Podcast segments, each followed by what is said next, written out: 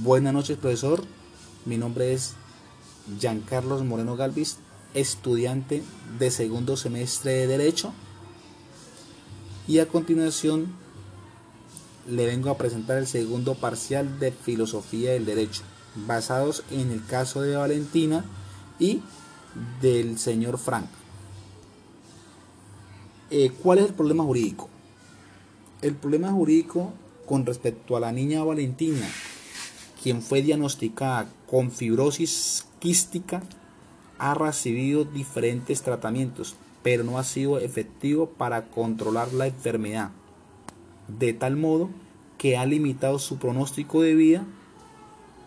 Por lo anterior, la niña solicita que le sea practicada la eutanasia, ya que no quiere seguir sufriendo, implorando el derecho a morir dignamente. En el caso de Frank, quien sufre dolores psíquicos, y manifiesta no puede seguir viviendo con su conciencia, por lo anterior solicita que se le, practica la eutanasia implorando el derecho a morir dignamente. Eh, ¿Cómo decidiría cada caso? ¿Autorizaría o no la muerte digna? Basados en el principio de la dignidad humana.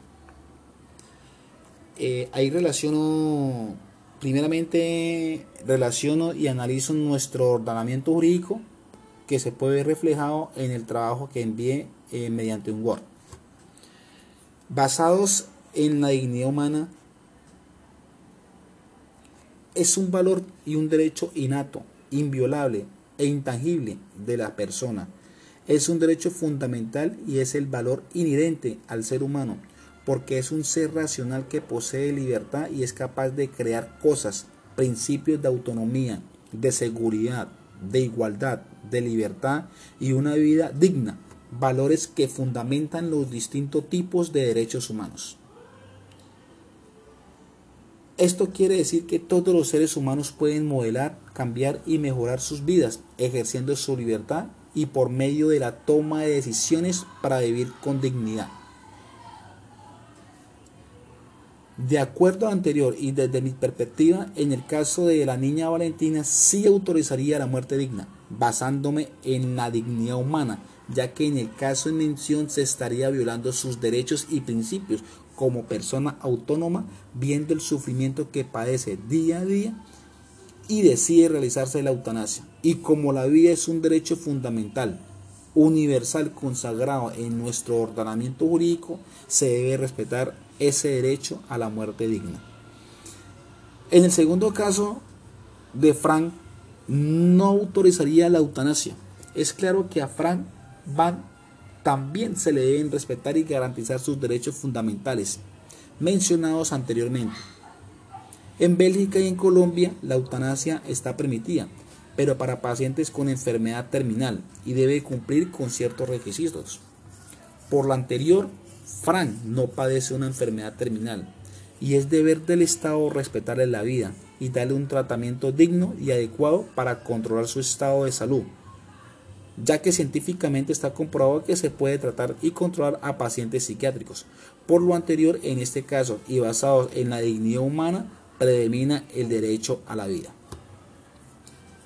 Con respecto a mi opinión personal sobre los casos, y no necesariamente jurídica, la eutanasia ha generado diferencias entre la sociedad y diferentes debates en lo religioso y lo político. Pero al tener derecho a una vida digna, a no ser discriminados de ninguna índole, derecho a la salud, a la educación, etc. Y al padecer una enfermedad terminal e incurable, ocasionándome dolores insoportables, esto significa que tendría el derecho a decidir si quieren seguir viviendo en estas condiciones inhumanas o deciden tener una muerte digna y para eso se debe cumplir con ciertos requisitos. Con eso quiere decir que con el simple hecho de que una persona de estas condiciones decida practicarse la eutanasia o pedir una muerte digna no iría en contra de los principios fundamentales de la constitución política.